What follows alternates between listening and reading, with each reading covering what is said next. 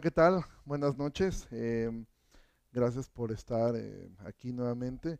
Em, es, un, es un gusto siempre el poderlos eh, ver. Pues vamos a orar y como siempre agradecer mucho a los de medios, hoy en especial a Cari, que está aquí ayudándome con todo esto que estamos haciendo. Y bueno, si llego a toser, no es que tengo COVID, es que tengo como algo atorado y desde que ahora quiero toser. Entonces no, no nos espantemos.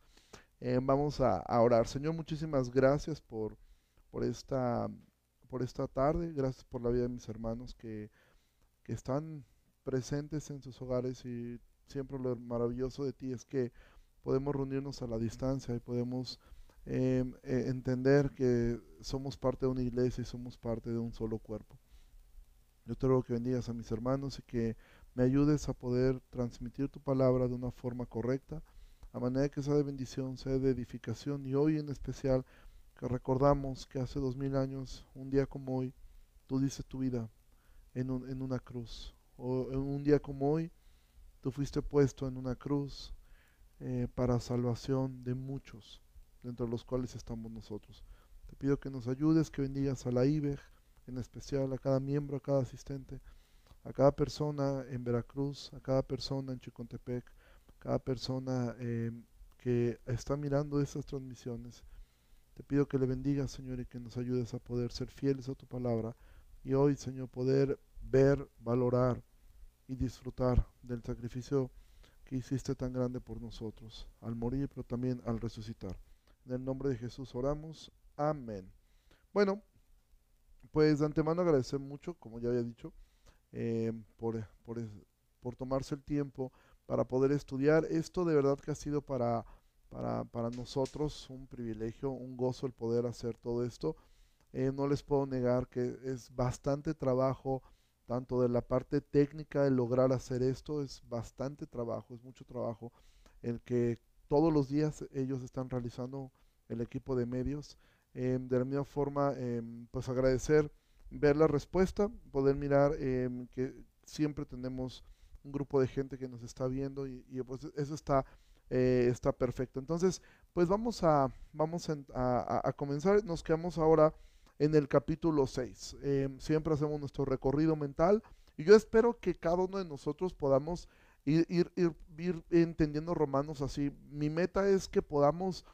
Eh, si no memorizar evidentemente Romanos, pero sí ya tener un panorama de qué trata de memoria cada capítulo, que tú puedas terminar diciendo, ok, eh, tanto lo repetía y lo repetía y lo repetía eh, este, Ricardo, que se me fue quedando que el capítulo 1 es la presentación eh, de la carta y también ahí es donde nos dice Pablo la condición, hace un, una radiografía del ser humano, cómo es que el hombre es perverso. En el capítulo 2 dejan claro que ninguna persona tiene excusa, que la ley no puede salvar a nadie, que el hombre no puede ignorar a Dios porque es manifestado desde la, desde la creación, sí, pero también comienza a acusar al, judío por su hipocresía, que confiaba tanto en su religión. De ahí llegamos al, al capítulo 3, donde Pablo continúa con esta idea sobre el judío eh, eh, que no puede llegar y después hace una acusación general a todos los hombres en el capítulo 3 respecto a que no hay quien busca a Dios, no hay quien haga lo bueno. De ahí llegamos a la segunda mitad del capítulo 3 donde Pablo comienza a hablar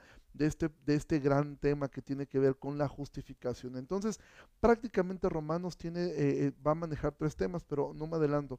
El capítulo 3 termina con esta, ah, con, esta introducción a lo que es la justificación. De ahí toma un pequeño paréntesis en el capítulo 4, que fue lo que vimos respecto, para poner un ejemplo de Abraham, el, ejemplo de, de este... Em, de David, poner este ejemplo en el capítulo 4 respecto a estas eh, eh, em, similitudes que existen. Y entonces tenemos allí eh, eh, eh, vemos que Pablo nos demuestra que el principio de ser justificado por la fe solamente venía desde el Antiguo Testamento. Y es entonces cuando llegamos al capítulo 5 y vuelve a retomar Pablo el, el tema que él venía hablando de la justificación, lo vuelve a retomar y, para, y nos pone el ejemplo de Adán y de Cristo. Si el primer Adán que estuvo en un lugar perfecto, cuando peca se esconde, eso me gustó mucho hoy algo que, ponía el pastor Miguel Núñez, él se esconde detrás de los árboles y después trata de cubrir su desnudez con hojas y después culpa a su esposa para intentar justificarse. Nuestro segundo Adán eh, triunfa sobre el pecado en un lugar hostil y él en vez de esconderse detrás de los árboles, él es puesto sobre un madero.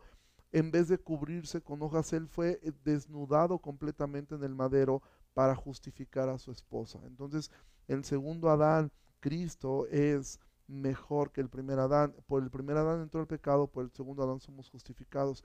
Y ahora Pablo, al llegar al, al capítulo 6, Pablo va ahora a comenzar a empujar la idea, ya quedó claro que estamos perdidos, ya quedó claro que no somos salvados por la ley, porque prácticamente el libro de Romanos tiene tres temas eh, eh, eh, fundamentales. El tema central es el Evangelio, ese es el tema sobre el cual descansan los demás temas. Entonces el Evangelio nos lo presenta primero Pablo hablándonos de la condición del hombre.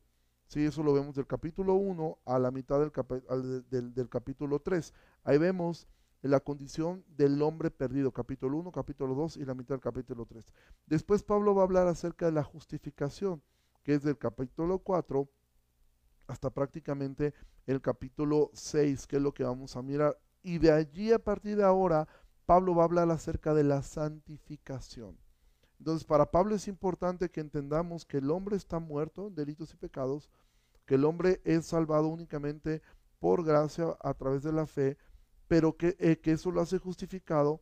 Pero ahora Pablo va a comenzar a empujar la idea hacia la santificación, es decir, que su audiencia no se quede con la idea de que, ok, yo no tengo que hacer nada, ya Dios me salvó, ya Dios me, me, me, me, me hizo libre de la ley, que es una frase muy común, como un consuelo. Cuando una persona está viviendo en pecado, es muy común decir, bueno, estamos bajo la gracia, ya no estamos bajo la ley. Pero Pablo, de hecho, aquí en el capítulo 6 es donde dice eso y vamos a mirar qué significa eso, qué es lo que significa esto, porque Pablo no quiere que su audiencia se quede con estas dos ideas, con ideas erróneas. Mira, hay dos extremos dentro del, de, dentro del cristianismo. Está el extremo del legalismo y está el extremo de una corriente doctrinal que se llama antinomianismo. Quizá esta palabra antinomianismo no, no te sea muy común, ahorita la vamos a explicar. Bueno, el legalista lo que él cree es que el hombre debe cumplir, debe hacer cosas para poder eh, ser acepto delante de Dios. ¿sí? El legalista cree que hay que hacer, hacer, hacer, hacer, hacer para lograr ser salvado. Pero el antinomianismo lo que enseña es todo lo contrario. Ellos enseñan, bueno, Jesús ya cumplió la ley en mi lugar, yo ya no tengo que hacer absolutamente nada. Él ya cumplió la ley, por ende, haga lo que yo haga, viva como yo viva, yo me voy a ir al cielo porque Él ya hizo lo que, lo que yo no pude hacer, entonces yo ya descanso y yo no tengo que hacer absolutamente nada. Entonces son los dos extremos. El legalista descansa erróneamente en querer cumplir con la ley y, y en querer hacer obras para poder salvarse o para poder sentir que está segura su salvación. El antinomianismo está en el otro extremo y descansa falsamente en pensar que puede vivir como se le venga en gana y como Cristo ya pagó por mí y Cristo cumplió la ley por mí, entonces yo no tengo que hacer absolutamente nada.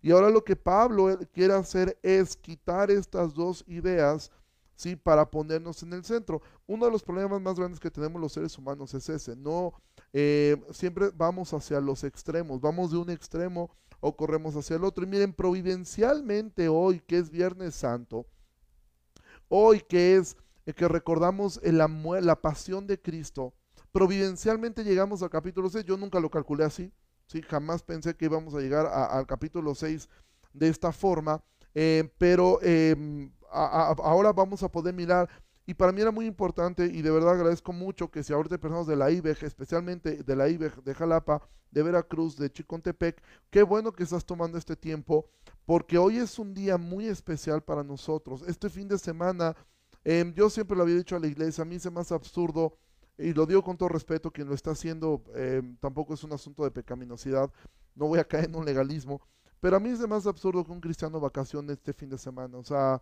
creo que no es un fin de semana diseñado para irnos a la playa a perder el tiempo. Creo que es un fin de semana que deberíamos apartar para meditar en la palabra de Dios, para poder reflexionar un, poco. Creo que es un buen tiempo para poder hacer todo esto, de, de, meditar en lo que fue la pasión de Cristo, en lo que hubiera sucedido. Ayer veíamos en el programa de enfoque qué hubiera sucedido si Jesús no resucitaba. Sí, ese sábado de incertidumbre, pero ese domingo glorioso cuando nuestro Señor resucitó. Entonces es un buen tiempo este para poder reflexionar sobre ello y poder nosotros tener eh, em, en cuenta esta parte. Entonces, entramos al capítulo 6 y dice Pablo, comienza de esta forma, ¿qué pues diremos? ¿Perseveraremos en el pecado para que la gracia abunde? ¿Sí? Entonces, ahora Pablo va a hacer esa pregunta, ok, ya les dije que estaban perdidos, ya les dije que la ley no los puede salvar, ya les expliqué que únicamente somos salvos por medio de la fe, sí, a través, perdón, por, sí, por medio de la fe, que Cristo es quien pagó por nosotros y ahora, y que la ley lo que vino a hacer fue manifiesto el pecado solamente para que la gracia abundase. Entonces dice, ¿qué pues diremos? Perseveraremos en el pecado. Ahora, estas son palabras importantes. Pablo está hablando de perseverar en algo, ¿sí? Él está diciendo, perseveraremos en el pecado para que la gracia abunde, que ese es el pensamiento finalmente del eh, antinomianismo. Es decir, bueno, si yo peco mucho, luce más la gracia de Dios sobre mí. ¿Por qué? Porque pues a mayor pecado, pues más gracia se muestra sobre mí. Entonces, lo que ocurre con la gracia es que nos pone en la posición. Cuando tú has sido salvado, esta gracia te posiciona en Cristo. O sea, esa parte ya estás posicionado en Él. Pero la gracia no te deja allí. Si tú recuerdas, Pablo le dice a Timoteo, esfuérzate en la gracia. ¿Sí? Entonces, ¿qué ocurre con esto? Luego la gracia te va a enseñar a vivir dignamente. Entonces, la gracia te pone de una manera posicional, pero la gracia también te va a llevar a que vivas dignamente de lo que fue hecho por ti. Que tengas una vida digna, ¿sí? Del, del llamado que es, que tengas una vida digna de ser un hijo de Dios. Cuando el hijo pródigo regresa a casa, el padre lo recibe, lo posiciona como hijo nuevamente, pero después lo viste dignamente, no lo deja en los harapos, no lo deja mal vestido, no lo deja maloliente, ¿sí? Sino que dice que lo viste, lo calza, le da un anillo. El anillo era, eh, eh, eh, simbolizaba la identidad. Entonces, él posicionalmente ya estaba con su padre, pero ahora su padre lo va a vestir dignamente. Y eso es lo que va a ocurrir, eso es lo que nosotros conocemos como el proceso de santificación. ¿sí? Entonces, muchos podrían pensar, un antinomiano podría decir, bueno, los hombres son salvados por gracia, por medio de la fe, aparte de la ley. Pero si todo lo que tengo que hacer para ser salvo es creer, entonces me puedo lanzar a vivir em, eh, eh, eh, en pecado. ¿Por qué? Porque pues ya fui salvado por gracia, no necesito hacer absolutamente nada, nada más, ¿sí? Entonces, ellos creen que la gracia no es un motivo para esforzarse en santidad, sino que ellos miran la gracia como un motivo para poder vivir en libertinaje y no tener consecuencias de sus actos. Y eso no es lo que Pablo quiere llevar a su audiencia. Él no quiere llevarlos a pensar, vivan como quieran, al fin y al cabo ustedes van a ir al cielo. No, porque vamos a mirar eh, cómo Pablo va a responder esta, eh, eh, esta, esta pregunta. Pablo la va a responder básicamente con cuatro puntos, y es lo que nosotros vamos a poder mirar hoy. Pregunta, ¿qué diremos? ¿Vamos a perseverar en el pecado para, la para que la gracia abunde? Y Pablo va a dar por lo menos cuatro argumentos por los cuales no es posible que esto ocurra en el cristiano. Es decir, un cristiano no puede vivir en el pecado, no puede perseverar en el pecado porque su naturaleza cambió. No puede, es algo imposible para el cristiano perseverar, practicar, seguir esclavizado al pecado. No quiere decir que el cristiano no peque. El cristiano peca, ¿sí? Y nosotros como creyentes podemos cometer quizá el peor de los pecados. Por eso, pero Spurgeon decía, em, un, un, hombre puede caer en el lodo, pero solamente un cerdo se revuelca y se deleita en él. Entonces, si un creyente puede caer, en el pecado, pero solamente un inconverso se deleita en él. Me gustó mucho una ilustración que, escuché del pastor Sugel y él decía, voy a, imagina esta ilustración, imagina que cuando Alemania fue, eh, eh, eh, cuando, perdón, Francia o Polonia estaban invadidas por los alemanes, era completamente invadido por ellos. Cuando llega el ejército que los, que los libra, el ejército de Estados Unidos libra a estos países, Imagina que los alemanes hubieran ido hacia las montañas. Ya no tenían un poder legal para seguir ejerciendo un dominio sobre estos países. Pero esas guerrillas que se hacían en las fronteras todavía podían tener pequeñas y ligeras conquistas en algunas regiones. No totalmente sobre el país. No podían volver a llegar a controlar el país.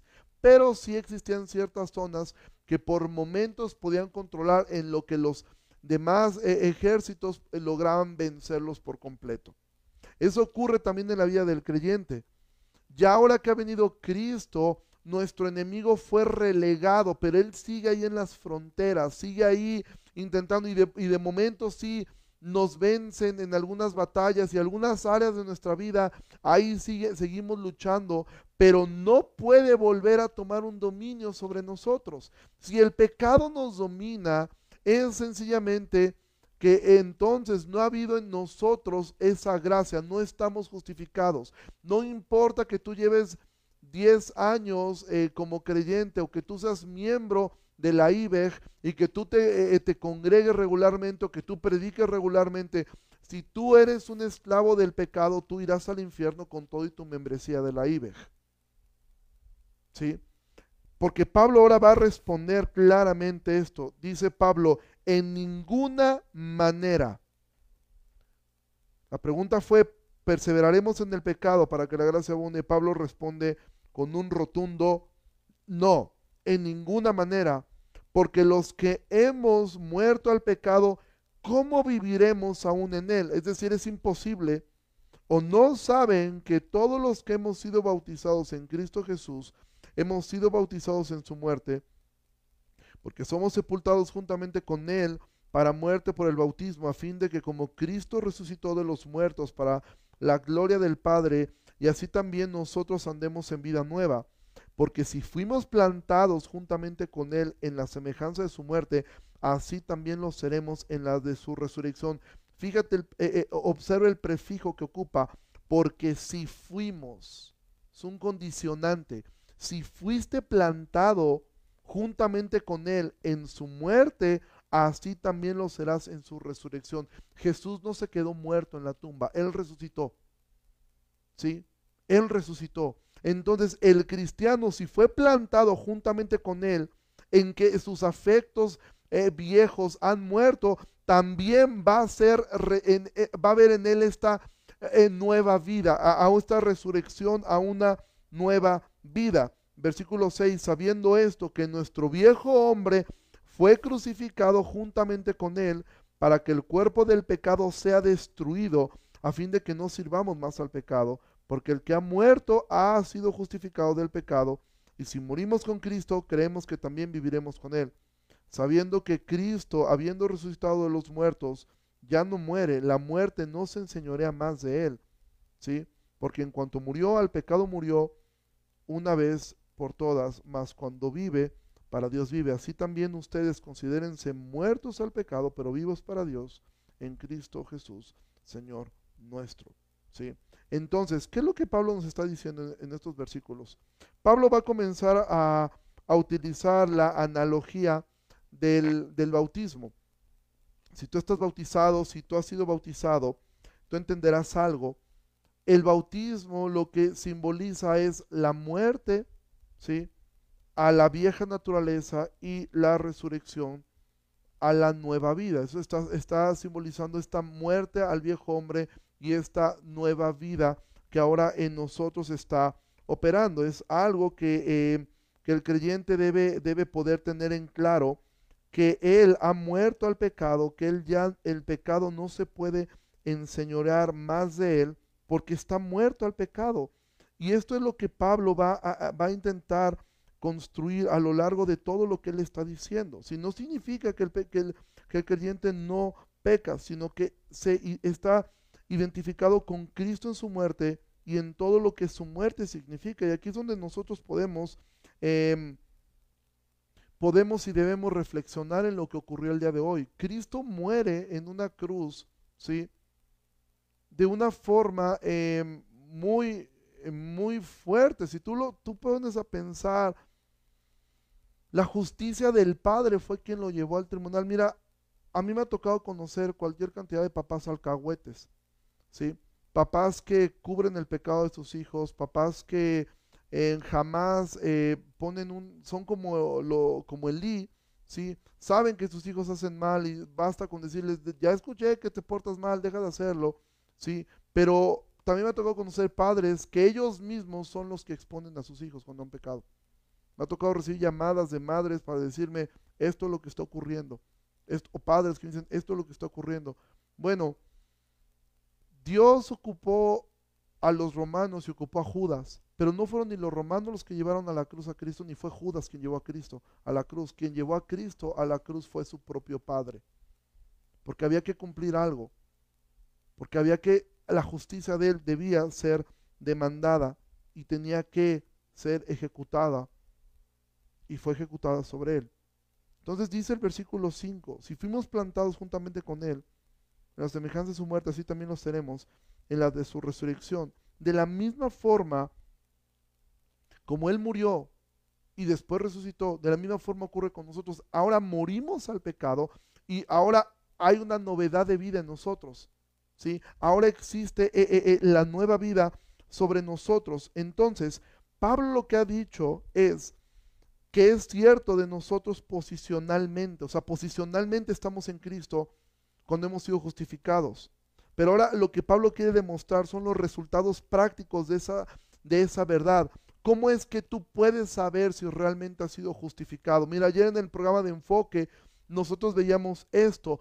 ¿Cómo podemos confiar en que la muerte de Jesús y fue, eh, fue aceptada delante del Padre en su resurrección? Si Jesús no hubiera resucitado, todo lo que hacemos es vano, no sirve para nada.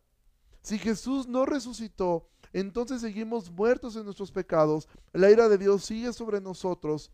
Es más, si Jesús hubiera vivido una vida eh, de perfección, hubiera muerto en la cruz, pero si no hubiera resucitado, entonces no tendría ningún valor nada de lo que él hizo. La resurrección fue la forma de avalar que el sacrificio de Cristo había sido aceptado. Y es por eso que Pablo está diciendo esto.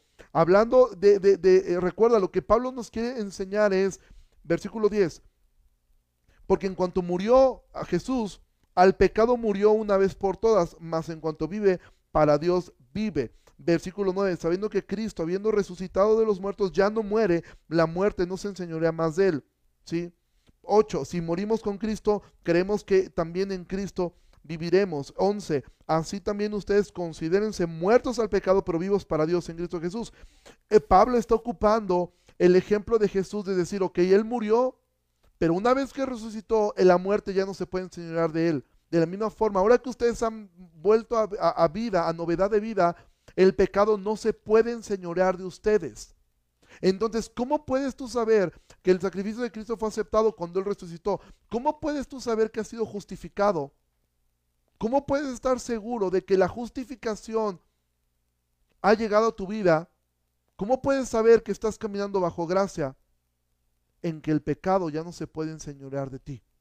Que ciertamente pecamos, ciertamente nos equivocamos, pero ya no se puede enseñorear de ti. Entonces, la segunda razón que nos da Pablo es que el dominio del pecado ha sido quebrantado por la gracia. Es decir, la gracia no te abrió una puerta para decir, ok, ahora ve a hacer lo que tú quieras hacer. Al fin y al cabo, ya eres salvo. No, al contrario, la gracia lo que nos lleva es entender que el dominio del pecado fue quebrado. Versículo 12 dice Pablo, no reine pues el pecado en su cuerpo mortal de modo que lo obedezcan en sus concupiscencias, ni tampoco presenten sus miembros al pecado como instrumentos de iniquidad, sino presenten ustedes mismos a Dios como vivos entre los muertos y sus miembros a Dios como instrumentos de justicia, porque el pecado no se enseñoreará de ustedes, pues no están bajo la ley, sino bajo la gracia. Y este es el versículo favorito de muchos para justificar su vida pecaminosa. Yo ya estoy bajo la gracia y tú los confrontas en su pecado, hablas con ellos y te dicen, yo estoy bajo la gracia. Sí, yo estoy bajo la gracia, yo no estoy bajo la ley. Bueno, si estás bajo la gracia, entonces demuéstralo. Tiene que haber algo en tu vida. Pablo después va a decir que eso es el testimonio del Espíritu a nuestro Espíritu de que somos hijos de Dios. Entonces, la gracia no, no, no, es una puerta para el pecado, la gracia es una puerta a la santificación, que es el tercer gran tema que Pablo va a presentar e, en la carta a los romanos. Es hacia donde ahora está dirigiendo su tema, está construyendo hacia ese, ese punto. Entonces, esto nos lleva a entender que nosotros ya no estamos bajo el dominio del pecado. Cuando Pablo dice, ya no están bajo la ley sino la gracia, lo que Pablo está diciendo es que la ley te dictaba lo que debes hacer, pero no te daba el poder para lograrlo. Simplemente la ley te decía, no mientas, no robes, no adulteres, no codices, no trata, pero no te ofrecía nada para que tú lo pudieras lograr. Simplemente te demostraba que no podías hacerlo. Es como poner un hombre hambriento y que le muestras el menú de todo lo que pudiera comer, pero él no, tiene, no le hace el dinero para que lo coma. Simplemente lo observa, quisiera poder comerlo, pero no puede porque no tiene los medios. La gracia provee los medios, ¿sí? Para que te esfuerces en crecer en santidad. No, para, no, no precisamente para que tú cumplas la ley, porque nunca la vamos a poder cumplir, pero que si tu naturaleza refleje que amas su ley, que te deleitas en su ley. Entonces, si el pecado se enseñorea de ti, si tú presentas tus miembros al pecado como instrumentos de iniquidad, es decir, tú provees, Pablo después hablará esto en el capítulo 8, y de hecho, adelantándome un poco, creo que la única vez que sí nos pararemos en un solo texto será cuando lleguemos a Romanos 8, ¿sí? cuando hablemos de la mortificación del pecado. Pero Pablo está diciendo, no presentes tus, tus miembros al pecado. Si tú eres una persona ¿Qué significa prestar tus miembros? Si tú prestas tus ojos para mirar pornografía, para mirar a otra mujer, para mirar a otro hombre, usas tus manos para, para, si eres soltero, para tocar el cuerpo de una mujer indebidamente, para hacer eso, tú estás pecando. Y si eso no produce en ti nada, si eso en ti no produce absolutamente, al contrario, tu mente ya como que bueno, todos lo hacen, ya no es para tanto. Y créeme, todos fallamos, todos hemos pecado eh, eh, eh, en áreas de este tipo. ¿sí? Yo no estoy parado aquí diciéndote yo jamás lo he hecho y jamás el Señor me ha guardado de, cometer ah, tonterías mayores, pero al final tengo una lucha como todos los hombres con los ojos, etcétera. ¿sí? Pero Pablo lo que está diciendo, si reina el pecado en tu cuerpo y tú obedeces a sus concupiscencias, es decir, no tienes el, el, el, el poder de decir no, nunca, tienes que entender algo. Para ti la Semana Santa solamente es una historia. No tiene un efecto sobre tu vida. No lo tiene. Si tú sigues obedeciendo al pecado, y, a veces pensamos en los pecados grandes, piensa en la desidia, en la flojera, en la codicia, en la avaricia, en la mentira, en el chisme, piensa en, lo que, en, cualquier área que sea un pecado. Y tú no puedes vencer eso. Y tú volteas a 10, 15 años atrás de tu vida cristiana y es un área que te sigue dominando y dominando. Es más, te lleva a más cosas y a peores cosas. Amado, entiende algo. No te voy a decir que es probable que no seas cristiano. Es seguro que no eres cristiano. De hecho, algo que llama mucho la atención de Pablo es que Pablo escribió más de la mitad del Nuevo Testamento y nunca ocupa la palabra cristianos para referirse a, a nosotros, jamás. Él nunca emplea la palabra cristianos. Siempre emplea la palabra creyentes o emplea la palabra o emplea a los que están en Cristo. ¿Sí? Él nunca ocupa la palabra cristianos. No vas a encontrar esa palabra en ninguna de las cartas eh, eh, eh, paulinas.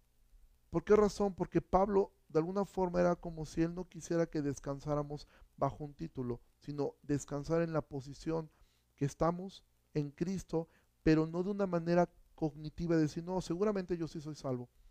¿Por qué? Porque hice una oración. ¿Por qué? Porque voy a la iglesia. ¿Por qué? Porque me porto bien. ¿Por qué? Porque bueno, yo no soy tan malo como el otro. Yo no he hecho cosas tan perversas como la otra persona. Pero si tú eres una persona que practica el pecado, Juan va a decir, el que practica el pecado es del diablo. Yo te animaría a que a la par de, leer eh, el versículo, el capítulo 6, considerar leer primera de Juan. Creo que esto nos ayudaría y nos daría muchísima, muchísima luz. ¿sí? Me gusta lo que nos comparte Israel. A veces cuando hablamos de santificación, hablamos de lo que no debemos hacer. No debemos perseverar en pecado, pero por otro lado, la nueva vida debe hacernos perseverar en la gracia. Si un creyente eh, persiste en no orar, leer, congregarse, etc., entonces no hay una evidencia, una clara evidencia de santificación. ¿sí? De hecho, agregaría lo que Israel nos comparte, no hay una evidencia de santificación. ¿sí? Porque la gracia no solamente te posiciona, sino que te, te equipa, te equipa para ahora vivir como un creyente, como una persona que está en Cristo. ¿sí? Entonces, Pablo está diciendo esto. Entonces, nunca ocupes este texto de no estoy bajo la ley, sino bajo la gracia para justificar tu pecado. ¿sí? Porque Pablo lo que está enseñando con esto es que la ley te decía lo que tienes que hacer, pero no te daba, no te daba las herramientas para lograrlo. La gracia te, da, te provee las herramientas para poder crecer y vivir en santidad. ¿Sí? Otra, eh, sigue Pablo respondiendo esto, ¿sí? ¿Por qué razón el cristiano no debería de vivir eh, eh, atrapado en el pecado? ¿sí? Es porque no debe, porque si no, lo que demuestra es que él sigue siendo esclavo y que su amo es el pecado. Entonces versículo 15 dice, ¿qué pues? ¿Pecaremos porque no estamos bajo la ley sino la gracia?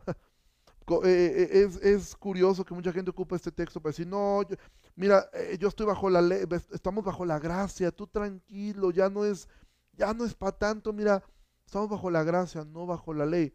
Y bueno, Pablo dice, parecía que Pablo sabía que gente iba a ocupar esa frase, ese versículo, para justificar su pecado. Y por eso Pablo, versículo 15, dice, pecaremos porque no estamos bajo la ley, sino bajo la gracia. Y vuelvo a ocupar esa palabra, en ninguna manera.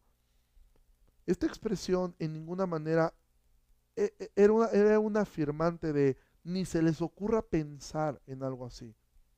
No les pase por la cabeza siquiera pensar que la gracia está dada para que ustedes puedan seguir pecando. No es así. En ninguna manera. Estamos libres de la ley, pero no sin ley. ¿sí? Estamos libres de la ley, pero no vivimos sin ley. Es decir, no vivimos, ahora es la ley del monte yo hago lo que me venga en gana, ¿sí? Entonces yo hago mis propias reglas y yo me puedo brincar en lo que, eh, eh, lo que la palabra de Dios me enseña. Me puedo brincar la autoridad de mis padres, me puedo brincar la autoridad de, de, mi esposo, me puedo brincar la autoridad de la iglesia, me puedo brincar todo porque yo no estoy bajo la ley, estoy bajo la gracia. No, amado. La gracia te lleva a que entiendas que no vives sin ley. Si vives libres de la ley, o sea, la gracia lo que significa es que tienes una libertad para servir al Señor, no para pecar contra Él. Dios te dio la libertad ahora, ¿para qué? Para que hagas de tu vida lo que quieras, no, para que le sirvas. No te fue dada la gracia para que ahora puedas seguir pecando contra Él. Es increíble cómo muchas veces eh, creyentes se deleitan con canciones, con situaciones y se deleitan tanto en cantar las cosas que llevaron a Cristo a la cruz. Y hay un deleite en el mundo, hay un deleite en convivir con, personas eh, eh, que no son regeneradas, que se resisten a Dios, porque ellos mismos aman al mundo. Y es mejor que tú te definas. Si tú amas al mundo, y perdónenme porque ya parece que estoy predicando. Eh, esto es una clase, realmente no es una predicación, pero ah, aprovecho esto. Y son de estas cosas que a veces yo digo, y de verdad las digo en honestidad. Aprovecha este tiempo de cuarentena para definirte. Seas miembro de la IBEG o no seas miembro de la IBEG. Y si tú te das cuenta que tu corazón definitivamente está cerrado, atrapado, en ti no existe ningún deseo y tú realmente no te interesa a Dios, de verdad, creo que lo mejor es no volver a la iglesia. Ya síguete derecho. Bueno, lo mejor es que vayas a Dios, evidentemente, en arrepentimiento, a clamar por su gracia, a confesar tu pecado, a arrepentirte de él. Pero siempre será mejor ser frío que ser tibio. ¿Sí? Es mejor, es mejor ser frío. Por lo menos recibirás menor condenación en el infierno. Reducirás la carga de condenación. Aunque evidentemente Pablo no escribe esto para que la gente hiciera eso, sino para que se esforzaran en buscar a Dios.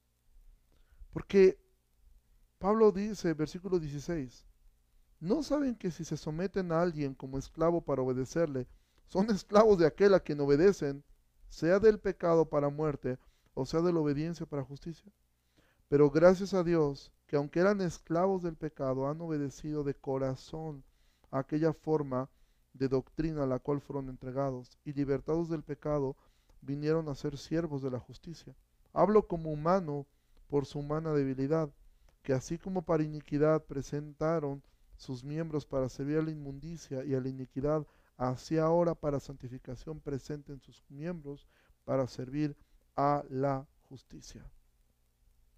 Quien practica el pecado son esclavos del pecado. ¿Sí? Si tú practicas el pecado, ¿qué es practicar el pecado? Lo que lo menciona es una práctica. Todo el tiempo lo haces, lo haces, lo haces. De repente tienes un poco de carga de conciencia, un poco de remordimiento, pero si escudriñas el fondo de tu corazón, tu remordimiento va en función de ti mismo, en función de que me van a cachar, me voy a meter en problemas, mi esposa se va a enojar, mi amigo se va a enojar, mi amiga se va a enojar, o un miedo de que me voy a ir al infierno, pero en tu corazón no existe realmente el decir, contristé al Espíritu Santo, le fallé a Dios. ¿Cómo, cómo puedes saber cuándo es remordimiento y cuándo es arrepentimiento?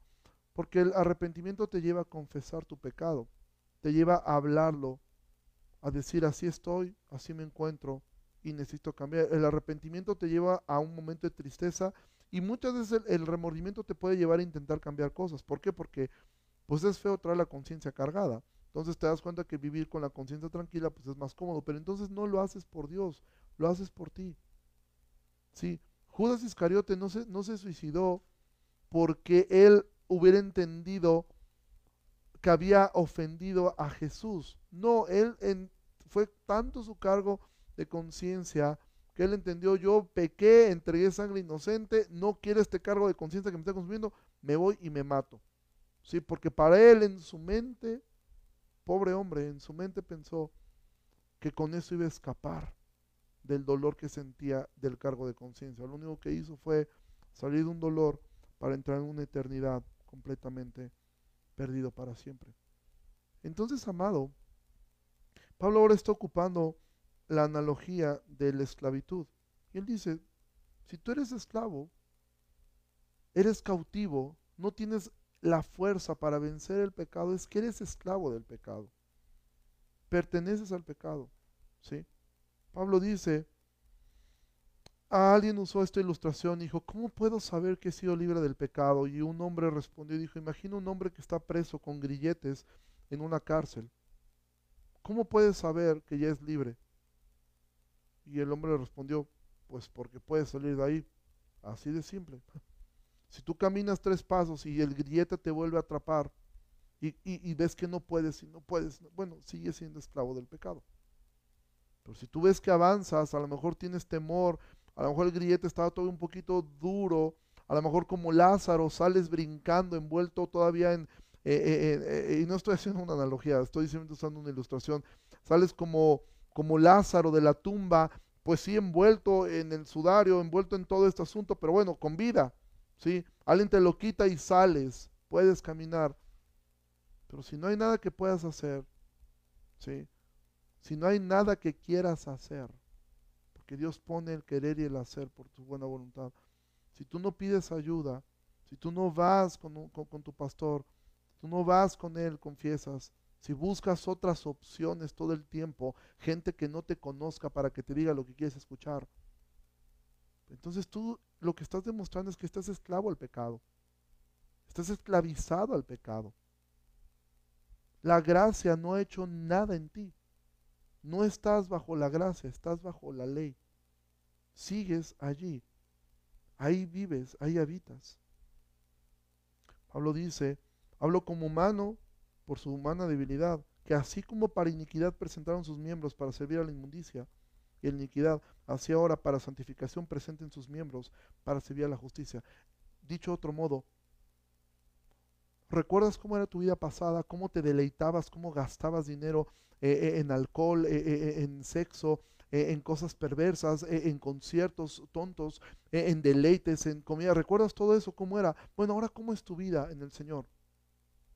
si tienes esa misma pasión, decir, que antes usaba mis recursos para, para, para, para, la iniquidad, para la inmundicia, ahora voy a usar mi vida, mis recursos, mi tiempo, mi esfuerzo, mi juventud, todo para servir a Dios. Ahora mis miembros que en otro tiempo servían al pecado, que eh, estaban dominados por el pecado, que no me importaba lo que tuviera que perder de dinero, que no me importaba nada y así servía con todo el placer al pecado. Ahora, ¿cómo vives para Dios? ¿Cómo vives? Y no estoy hablando de dinero, y siempre digo esto, si tú estás pensando en dinero es que tienes un problema de codicia en la mente. Si tu mente dice, ah, ya está pidiendo, no, no, no. Pero tú tienes que entender cómo ahora vives para Dios. Presentas con la misma fuerza que lo hacías. ¿Sí? Si algo me admira de, de estos jóvenes que están detrás de estas cámaras, es eso que si antes servían todo con eh, hacia el pecado, que ahora lo puedan hacer para Dios, invertir tu vida para Dios, servir a Dios con tu tiempo, con tu esfuerzo, con tus recursos. Pero si tú simplemente dices, cada que tengo vacaciones no hago nada, ahora estamos impedidos por, por, por este asunto de, de, de la cuarentena, pero aún así tomas el tiempo para servir a otros, ¿cómo estás? Para intentar predicar el Evangelio por teléfono, con un mensaje, con un devocional. O simplemente tú estás viendo pasar los días y los días. Y la última causa que Pablo nos da respondiendo, recuerda, Pablo está respondiendo a una pregunta. ¿Perseveraremos en el pecado para que la gracia abunde? Pablo ha dado varias razones. Y la última, pareciera que Pablo nos dice, es mejor que no lo hagas. Es mejor que no uses la gracia como un pretexto para pecar. Es mejor que no te pase por la mente hacer algo así. Versículo 21. Pablo va a decir esto. Porque cuando eran esclavos del pecado, eran libres acerca de la justicia. Es decir, cuando tú eres esclavo del pecado, la única libertad que conocías era una libertad respecto a la justicia. ¿Sí? O sea, la única libertad que conocías era ser libre de no hacer lo correcto. De ahí en fuera eras esclavo de toda clase de males, de toda clase de pecado. ¿Sí? Pero ahora dice 21, pero ¿qué fruto tenían de aquellas cosas de las cuales ahora se avergüenzan? Porque el fin de ellas es muerte. ¿Sí? Si Pablo dice, si tú aún piensas con la cabeza fría, ¿sí? Pablo dice, ¿Qué fruto tenían de aquellas cosas de las cuales ahora se avergüenzan? ¿Qué fruto tenías de emborracharte? ¿Qué fruto tenías de, tu adicción? ¿Qué fruto tenías del chisme? ¿Qué fruto tenías del adulterio? ¿Qué fruto tenías del libertinaje? ¿Qué cosa buena te trajo todo eso? Pablo dice, ¿qué fruto tenían de eso? La respuesta es nada, porque el fin de todas ellas es muerte. Dice, pero ahora, versículo 22, que han sido libertados del pecado y hechos siervos de Dios, tienen por su fruto la santificación. Y aquí es donde introduce Pablo esta palabra. Así como desde el capítulo 3, él empezó a presentarnos la palabra justificación, ahora introduce esta palabra santificación. Y como fin, la vida eterna. Entonces Pablo está diciendo, ¿qué fruto tenían de, de vivir la vida desordenada? Los llevaba a muerte. Pero ahora que han sido libertados del pecado, hechos siervos de Dios, tienen por fruto la santificación. Es decir, si eres creyente, ahora vas a vivir en santidad, porque sin santidad nadie verá a Dios. Ahora, ¿qué es la santificación? Que de hecho, pocas veces la Biblia nos dice claramente cuál es la voluntad de Dios. Gente dice, ¿cuál es la voluntad de Dios para mi vida? Bueno, si yo te lo respondo con versículos bíblicos, te diría que la voluntad de Dios es que todos procedan al arrepentimiento. Y en Tesalonicenses dice, la voluntad de Dios es su santificación. ¿Sí? Entonces, la voluntad de Dios es tu santificación. Entonces, Pablo está diciendo, si tú has muerto al pecado, ahora el fruto de eso es tu santificación. Y voy a poner una ilustración muy rápida antes de terminar. ¿Qué significa ser santo? La palabra santo significa apartado. Santificación es el acto de caminar, eh, eh, eh, de cómo se mira esto. Imagina por un instante esto, imagina, no sé si se puede ver allí, pero imagina que esto que tengo acá es el pecado, este lapicito eres tú. Tú estabas pegado completamente, estabas ahí, pegado al pecado. ¿sí? Dios viene y te hace libre, te liberta de esto. ¿sí? Ahora, ¿qué significa crecer en santidad o santificación? que a medida que tú te apartas del pecado, te alejas de él, entonces eso se comienza a llamar crecer en santidad. A más lejos que estés de este lugar, más lejos que estés, tú estás creciendo en tu santificación. La santificación no significa que eres perfecto. Habrá personas que dicen, ¿sabes qué? De repente avanzo tres pasos, retrocedo uno, avanzo cuatro y retrocedo dos, pero voy avanzando. Pero hay personas que avanzan uno, retroceden cinco, después retroceden otros tres, intentan dar uno y después retroceden cuatro. ¿Sí? Pero ¿por qué Pablo termina diciendo esta ilustración, esta advertencia sobre nosotros? ¿Por qué Pablo dice, ni se les ocurra pensar por un momento que la gracia es una puerta para vivir en el pecado?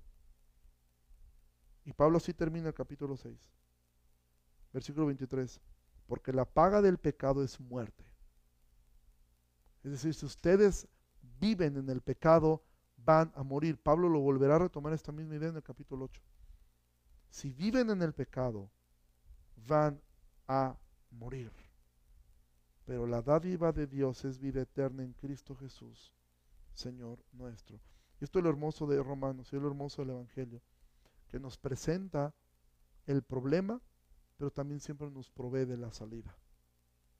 Entonces, amados, el, apóstol termina diciendo esto, que hay dos amos, el pecado y Dios.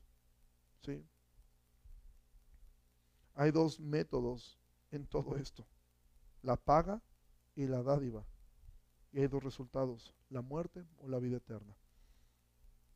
Amado, Cristo murió un día como hoy, hace más de dos mil años, pero no murió para que nosotros vivamos de la misma, haciendo las mismas cosas que lo llevaron a la cruz.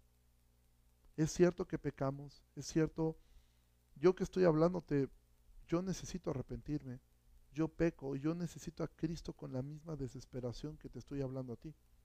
Pero si tú persistes en vivir en pecado, en no confesarlo, en no hablarlo, en no exponerte a la luz, lo único que estás haciendo manifiesto es que sigues viviendo en tinieblas.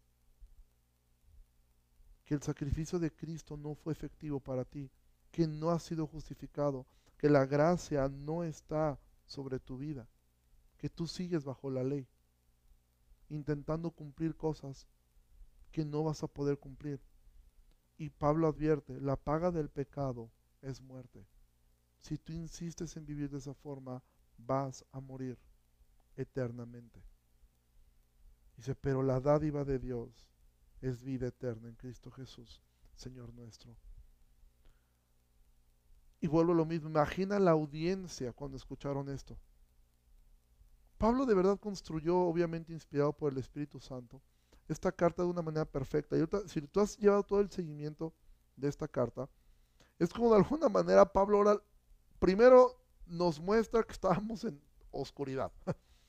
Después, en el capítulo 1, capítulo 2, la mitad del capítulo 3, nos hace ver lo perversos que somos y lo, depravados que estamos, lo perversos que estamos. Después nos muestra desde el capítulo, la mitad del capítulo 3, eh, el capítulo 4, ¿sí? capítulo 5 nos muestra la justificación. Es decir, ya, en luego es como que, ah, ya respiré. Y después otra vez, pum, nos vuelve a mostrar el asunto de, de, de nuestra condición humana, de que no, no debemos descansar en decir, ok, pues no hago lo que quiero. No, la justificación me va a llevar a vivir dignamente como, como, como el Señor es. Y ahora, de alguna manera, es como si esta gente está quizá como ustedes escuchando, seré salvo.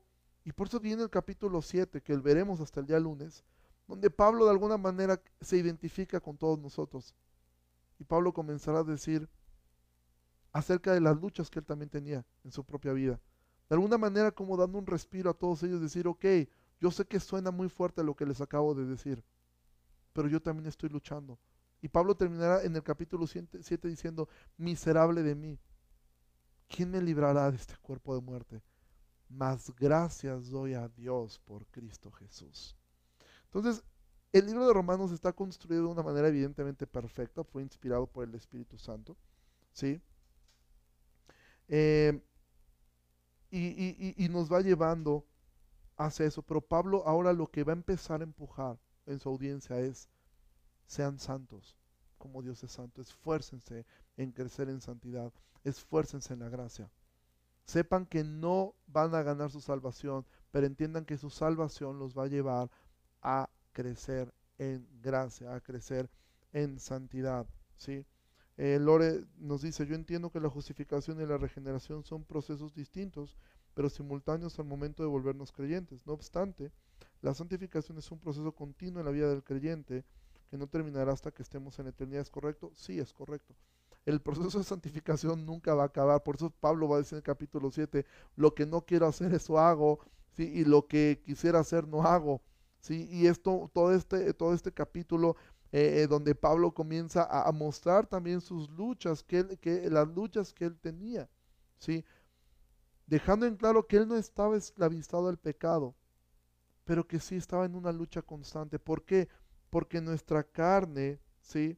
Nuestra carne detesta eh, todo lo que sea bueno. Esa es la razón por la cual tu cuerpo no va a heredar la vida eterna. Este cuerpo, que Pablo se refería al constantemente como el cuerpo de muerte, este cuerpo se va, a hecho, se va a hacer polvo. Lo que va a heredar esta vida eterna es nuestro espíritu. ¿Sí? Es Él, es, e, nuestro espíritu, nuestra alma, es quien, quien eh, no voy a entrar en el tema de la dicotomía, tricotomía, pero eh, para mí es lo mismo. Este, eh, nuestro espíritu em, heredará la vida eterna, no nuestra carne, no nuestro cuerpo. ¿sí? Nos dice eh, Aide, en la justificación Dios imputa la justicia de Cristo y en la santificación del Espíritu infunde gracia y capacidad para el ejercicio de ella. En la primera el pecador es perdonado, en la otra es subyugado. Y sí, efectivamente, ahora tenemos un, amo nuevo, sí que es el Señor. Entonces, amados, meditemos en este tiempo sobre nuestra propia vida. Revisemos nuestra conducta y si tú eres casado, es bueno que tú puedas hablar con tu cónyuge y le preguntes, ¿tú miras que yo estoy esclavizado a un pecado? Y por favor, si te lo preguntan, escucha la respuesta, ¿sí? Eh, medita en ella y esfuérzate. Lo mejor que nos puede pasar es que sepamos, imagina ahora con todo lo del COVID, ¿qué sería lo peor que nos podía pasar? Que tú tuvieras todos los síntomas y un doctor dijera, no, mira, pobrecito chavo, este, está bien joven, ¿cómo le va a dar una noticia tan fea? Te, dijera, oiga doctor, tengo coronavirus, no, no, como usted una tosecita, tomes un, unas paletitas del doctor Simi y mire, va a estar usted al tiro. ¿sí? Sería lo más cruel que alguien pudiera hacer. ¿sí? Te tendrían que dar las noticias, si usted tiene eso, está gravísimo y si no se interna usted va a morir. Y es lo mismo que ocurre. Pablo dice todo esto no para que su audiencia se tire de un barranco, sino para que entienda, necesitan revisar su vida constantemente. Por eso el, salmista decía, escudriña mi corazón y ve si camino de maldad en él. Entonces, amados, meditemos en este fin de semana en lo que fue la muerte, la pasión de nuestro Señor, porque Él vino a hacer esto por amor a nosotros. Fue puesto en una cruz y no fue puesto allí para darnos a nosotros una salida para que nosotros podamos vivir pecando, siguiendo blasfemando contra su nombre y siguiendo viviendo como impíos. No, amados. Dios envió a su Hijo a morir por nosotros para hacernos libres del pecado, libres de, de, de, de, la esclavitud que tenía el pecado. Entonces, que esto nos sirva para, para meditar en nuestros corazones y agradecer que Cristo nos hizo libres del pecado. Ya no estamos ya no estamos esclavizados al pecado. Ya no lo estamos, estamos libres. Camina en esa libertad. Ejerce esa libertad luchando violentamente contra tu pecado, pidiendo ayuda, ¿sí? Terminando esto, si tú necesitas hablar con alguien, los que tienen mi número, habla, habla a la iglesia, habla a tus pastores, habla con tu cónyuge y sabes que yo necesito confesar eh, ciertos pecados, no porque somos católicos, romanos, apostólicos, que la confesión nos habla, no, sino para pedir ayuda, para no encubrir tu pecado. No, no significa que ahorita lo vas a postear en Facebook para que todos sepamos, no. Habla, pide perdón, perdona, exponte a la luz, no camines en tinieblas, exponte a la luz. Y bueno, vamos a terminar orando. Señor, te agradezco mucho por esta noche, gracias por tu palabra que nos has permitido poderla disfrutar y poderla ver. Yo te ruego, Señor, por estas personas, a cada hermano que se ha conectado, Señor, y que tu gracia nos siga llevando, Padre, a, a una santidad. Señor, no permitas que nadie se pierda, Dios. En especial de la membresía de nuestra iglesia, Dios. Danos la capacidad de arrepentirnos, Señor, te lo ruego. De dolernos del pecado, Señor, y también líbranos de señalar al que está pecando simplemente para juzgarlo como si fuéramos mejores nosotros. Ayúdanos a sentir amor, a doblar la rodilla y a llorar por ellos. Y a hablar lo que tengamos que hablar en el tiempo que lo tengamos que hablar, Señor. Pero no permitas, no permitas que nos perdamos. Te ruego, Señor, que nos ayudes y gracias por tu cruz. Gracias por haber tomado nuestro lugar en la cruz. Gracias te damos en este viernes donde recordamos tu pasión. Gracias, gracias, gracias por lo que hiciste en la cruz. Porque sin merecerlo, diste todo ahí por amor a nosotros y para la gloria de tu Padre y de nuestro Padre ahora. Bendito sea tu nombre, Jesús. Y guárdanos con bien y bendice a mis hermanos que han visto esta transmisión. En el nombre de Jesús oramos. Amén. Bueno, iglesia, pues Dios les bendiga mucho. Eh, bueno, iglesia y, iglesia de Cristo. Eh, si hay personas de otras congregaciones que nos estén viendo, congrégate y hacer ese llamado. El día domingo sigue la transmisión de tu iglesia local. Sigue esa transmisión, aliméntate. Créeme que tu pastor eh, va a ser un esfuerzo muy grande si eres de otra iglesia que nos estás viendo. Tu pastor se va a esforzar por prepararse, se ha esforzado por preparar esto. Y créeme, es difícil estar hablando una cámara. ¿sí? Y como pastores extrañamos profundamente a la membresía y, y en la fe creemos que están detrás de esa cámara. Entonces, eh, reúnete allí y, este, y si puedes también, a, manda un mensaje a tu pastor. Eh, eh eh, animémonos unos a otros, manda mensajes a la membresía eh, de, tu iglesia, escribe y bueno, Iber, nos vemos el día domingo em, en la transmisión y Dios les bendiga mucho, que pasen una excelente noche. Saludos a todos los que están ahí eh, enviándonos saludos, Dios les bendiga a todos, excelente noche, bye.